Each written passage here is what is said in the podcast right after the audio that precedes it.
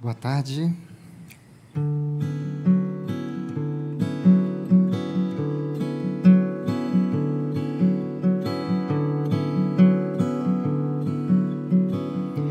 Vou te contar que tudo um dia vai passar. Esse medo de avião que te sustenta inseguro. E essa dor que te machuca, te assombra no escuro. Vinte anos ou noventa e oito vidas no futuro. Eu te digo, tudo acaba, tudo, tudo, tudo, tudo. Vou te contar que tudo um dia vai passar. O momento mais bonito que a gente viveu junto. E também o mais terrível, o mais estranho, o mais confuso. As escolhas, as certezas, tudo muda num segundo. Nada vai restar intacto inteiro nesse mundo.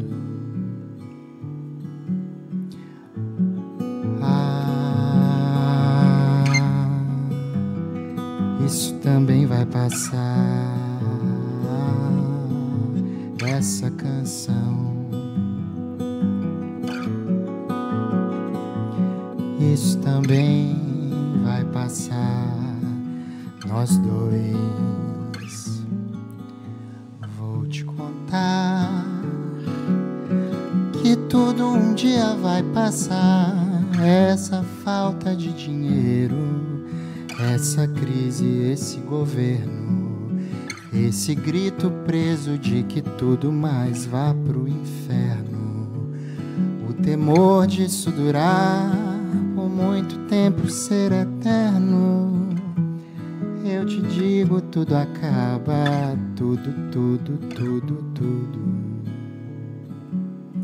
Ah,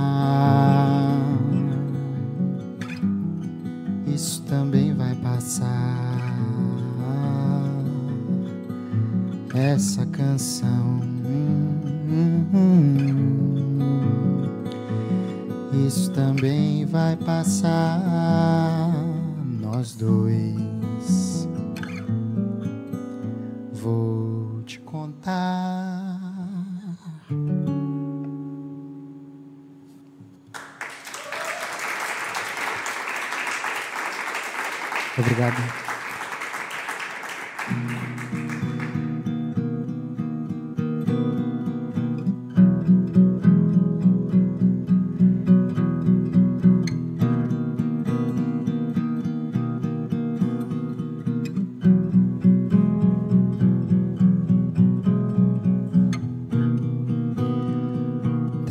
Decepções eu já vivi.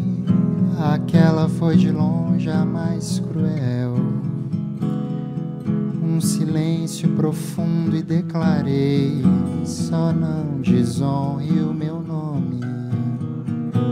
Você que nem me ouve até o fim, injustamente julga por prazer. Cuidado quando for falar de mim e não desonre o meu nome. Será que eu já posso enlouquecer ou devo apenas sorrir? Não sei mais o que eu tenho que fazer pra você admitir que você me adora, que me acha foda. Não espere eu ir embora perceber que você me adora, que me acha foda. Não espere eu ir embora pra perceber. Perceba que não tem como saber, são só os teus palpites na tua mão.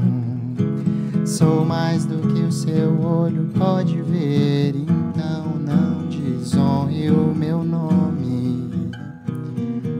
Não importa se eu não sou o que você quer, não é minha culpa sua projeção. Aceito a apatia se vier, mas não desonre o meu nome. Será que eu já posso enlouquecer ou devo apenas sorrir? Não sei mais o que eu tenho que fazer para você admitir que você me adora, que me acha foda. Não espere eu ir embora pra perceber que você me adora, hum, que me acha foda. Espere eu ir embora pra perceber.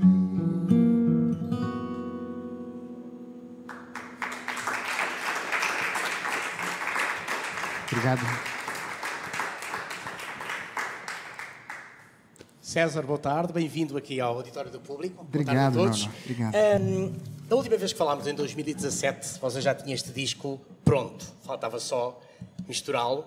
Ah, e na altura tinha-me dito que já achava que este era o seu melhor disco. Já tem vários gravados em nome próprio. É, tem algo assim, de fato eu acho que é. Mas porquê é que acha que é o seu melhor disco agora? Olha, é, é curiosa essa história da caminhada é, discográfica, porque ela revela é, não só algo da nossa música, mas algo da personalidade. E eu tenho para mim de que é mesmo possível que eu melhore enquanto pessoa é, ao envelhecer. E esse disco tem, tem mesmo.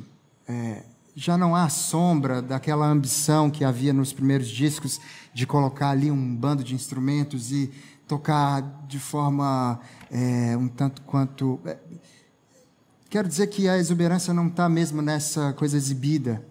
E, de certo modo, eu vejo isso, por exemplo, no meu primeiro disco, o segundo, que eu toco todos os instrumentos. Nesse tem uma calma de dizer as canções, de cantá-la, cantá-las da melhor maneira e de forma carinhosa. A propósito de calma, este, este tema que acabamos de ouvir é um tema da Baiana Pitti, é um tema que, aliás, no original é muito forte, muito rock, Sim. com uma forte batida, e você transformou numa balada suave. Eh, porque é que é o, único, é o único tema, aliás, que não é seu no disco, todos Sim. são. Eh, tem uma parceria com o Rómulo Frois, mas este é o único que é tema alheio, e é uma, e é uma versão sua. É que decidiu gravar este tema e desta maneira? Olha, esse disco ele tem é, direção artística do Marcos Preto, que é um diretor artístico lá no Brasil que faz está à frente de trabalhos como da Gal Costa, do Erasmo Carlos, enfim. E a, a primeira provocação que ele me fez foi: e se levássemos a canção da Pitch, que é um rock, é, para a praia da bossa nova? Eu gostei da, da provocação e, de fato, fiz essa versão. É, na versão, eu gravo a guitarra, toco as flautas. é, e é mesmo assim, é, tirar um pouco a canção, aquele bloco de som que é mesmo típico, típico do rock, é, e trazer para um lugar onde cada palavra é dita e compreendida. Ou seja, a dor dessa pessoa que quase pede. Na, na versão da Pitty, ela diz: Eu sou a maior. Na minha versão é um pedido. Você jura que você não me acha tudo isso? Ou seja, é Mudou o assim. tom, não é? Eh, falou agora em, em flauta e isso leva-nos um bocado ao início da sua, bom, da sua vida musical. Começou, aliás, cedíssimo, porque você nasceu em Diamantina, Minas Gerais, há Exato. 32 anos, não é? Exato. E depois fez um périplo pelo Brasil, passando para Belo Horizonte, depois Rio de Janeiro e depois São Paulo, não é? Justo. Portanto, é uma grande volta. No entanto, na, na- na sua infância, o piano, a música acompanhava, porque a sua mãe, além de pianista, era a diretora do conservatório, não é? Exatamente. Uhum. E o piano estava muito próximo. Você aprendeu piano, aprendeu flauta e depois ficou-se pelo violão. Como é que foi esse percurso do piano ao violão e porquê a fixação no violão? Olha, essa história é curiosa, porque o fato da minha mãe ser diretora do conservatório e tempos depois ter saído do conservatório, aberto uma escola de música, fez com que a minha infância tenha passado toda assim dentro de escolas de música. E o fato é que ela insistiu, assim, num primeiro momento, para que eu cursasse ali piano, em seguida violão, eh, flauta, enfim, diversos instrumentos. E eu tinha uma dificuldade com aquilo. Eu gostava de estar na escola, mas eu não gostava de cursar os, os cursos, achava chato aquilo de, de ter que cursar uma aula qualquer de violão, enfim. Tanto é que passei, eu, eu me lembro que estudei, fiz algo como um mês, ou menos que isso, de aulas de violão, e nunca mais voltei a fazer. É, mais tarde, anos depois, quando desejei compor ao violão, era por uma espécie de admiração pela figura que sobe ao palco e carrega um violão. violão eu achava né? aquilo charmoso, queria ser charmoso como as figuras que eu admirava. É, mas, de fato, tudo isso que toco, é claro, tenho uma formação, estudei por muitos anos, mas as primeiras aulas eu aprendi ali acordes que eu não uso hoje. É, então é isso. E piano eu estudei uma única semana, é, mas é um instrumento que hoje, por exemplo, eu estou completamente fascinado. Acho que as canções de um novo disco, muitas delas nascerão do piano. Aliás, no novo disco você não toca sempre uh, violão em todas as faixas, há umas Sim. que só canta, não é? Exato. Mas já lá iremos. Uh, de qualquer dos modos, você, antes de uh, iniciar carreira a solo, teve uma banda chamada Clap, é? na qual gravou ainda alguns discos. Como é que foi a experiência nessa banda? Olha, eu tinha para aí 15 anos e esse foi um período lá no Brasil que se vendia discos em bancas de revista. É... O Lobão foi o, o, o primeiro a fazer isso. E daí, com 15 anos, eu tinha essa banda e a gente começou a tocar e lançamos dois discos. Mas era algo bastante incipiente. Na banda eu era baterista e cantava. É... E, bom, depois disso fui cursar meu bacharelado em flauta. É... Mas é mesmo uma, uma... Quando você me pergunta dessa banda, é sobre algo ali da adolescência Há pouca gente que conhece isso, eu fico surpreso que você conheça. Falámos disso da outra vez. Bom, mas hum, na verdade isso foi de facto uma experiência da adolescência. Depois, os seus discos, como já disse, foram uh, amadurecendo Sim. no modo de, de composição. Uh, este seu disco, você tem aqui um, um, um dueto com a Maria Gadu. Uh Você já conhecia, já tinha trabalhado alguma vez em palco com ela? Olha, eu conheci a Maria Gadu ainda morando no Rio, mas nós nunca havíamos trabalhado juntos. E logo, assim, por conta das provocações que o Marcos vinha fazendo para que eu compusesse canções de uma tal forma e tal, é, no Brasil há uma, um tipo, o jornalismo cunhou um tipo de música atualmente que é o folk, ou seja, é, o, é essa música folk, mas de característica fofa, ou seja, Ana Vitória, isso, é, enfim, há uma diversidade de grupos dessa o maneira. Folk doce. Exatamente. E eu, é, por conta de uma provocação do Marcos, fiz uma canção com essa característica e daí surgiu a possibilidade de convidarmos a Maria e ela aceitou e, bom, é Mas isso. ela não lhe dá um toque doce, apesar de tudo, não é? É, é isso. Ouvindo pela voz. Um, de qualquer dos modos, este, este seu disco tinha como, uh, além daquilo que falámos há pouco, tinha ainda como ideia, uh, você tinha falado na altura que havia uma, um período em que houve muita experimentação uh, na música brasileira, muitas coisas um bocado off, e então nessa, queria com este disco voltar um pouco à ligação da música da MPB, do tempo da MPB, com o público em que as pessoas se sentiam mais ligadas às canções, conheciam-nas melhor, trauteavam-nas melhor. Este disco cumpre de facto esse objetivo? Olha, é, há muitas questões aí. Primeiro, para falar sobre isso especificamente, eu acho que sim. Eu acho que, por exemplo, o fato de termos quem temos à frente do poder no Brasil tem a ver com uma inaptidão de comunicação que se deu nos últimos tempos, motivado por uma série de coisas.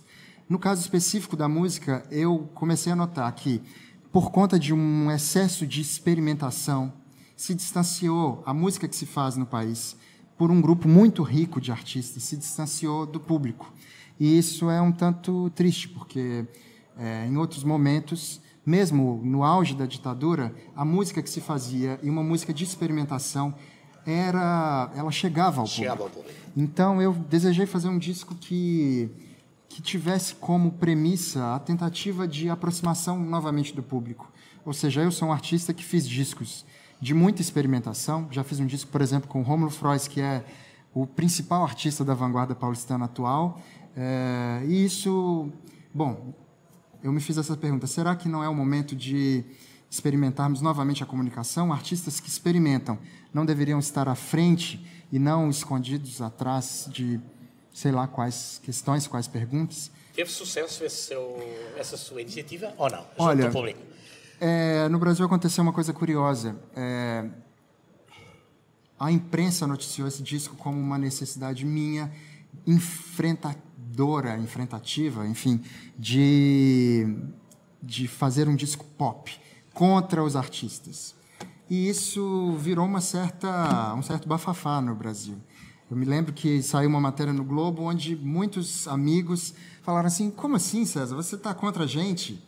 E era o contrário. É, então, por um lado, houve sucesso sim, porque do ponto de vista dos números, é, quando eu vejo no Spotify, no YouTube, o disco resultou melhor do que os meus anteriores, mas é, eu venho ao longo dos últimos dois anos atrás dos meus colegas dizer, olha, explicar que não é aquilo. Não é? Bom, Tiago, você vem cá por, por mais uma razão. Em 2017, quando falámos, você vinha para uma digressão que fez em, em, Portugal.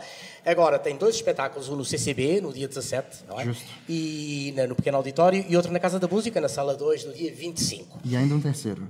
Ainda há um terceiro? Ah, Onde é que é? é? Em Ponte de Lima, no dia 31 de outubro. Pronto. Ponto Lima, essa não tinha indicação. Bom, uh, mas você vai ter nesses espetáculos consigo o Tiago Nacarato, Justo. com o qual gravou, aliás, o tema que vamos ouvir a seguir, que é Felicidade é só querer. E vocês gravaram esse tema praticamente sem se conhecerem antes pessoalmente, verdade? É, essa é a verdade. Como é que foi? É, nós nos conhecemos pela internet e compusemos essa canção. Ele me enviou a, a melodia, eu fiz a letra, isso tudo pela internet. Lá no Brasil eu gravei tudo, fiz a, gravei as guitarras, baixo, enfim, o que está lá na canção, e vim para cá, para Portugal, para gravarmos a voz dele. É, isso aconteceu já há dois meses, algo assim. E foi ali que nos conhecemos pessoalmente, ou seja, é a internet possibilitando esse. E, e foi gravado o videoclipe cá também? Também, lá em Vila Nova de Gaia. Okay. É isso. Muito bem, bom, vamos ficar então com Felicidade é Só Querer. Uh, muito obrigado, uh, César. Uh, obrigado a todos que estão aqui a assistir através do Facebook e aos que estão aqui a assistir na sala. Até um próximo encontro aqui no Auditório do Público. É isso. Muito obrigado, Nuno.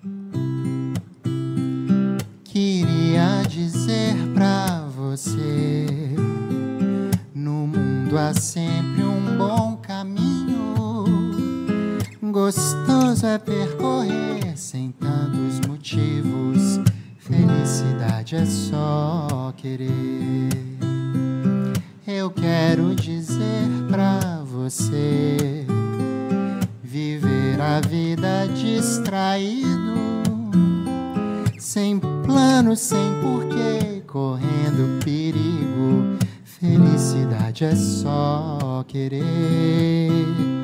Não é difícil crer, te digo, amigo. Felicidade é só querer.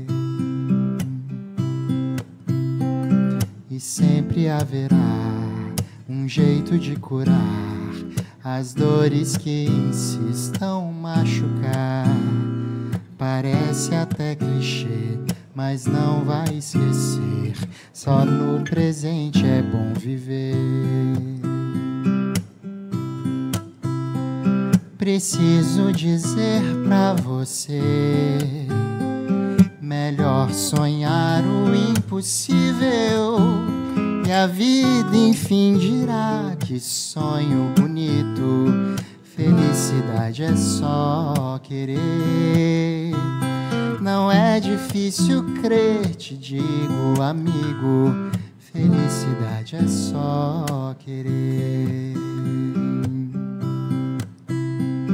E sempre haverá um jeito de curar as dores que insistam machucar. Parece até clichê, mas não vai esquecer. Só no presente é bom viver. Muito obrigado. Até breve.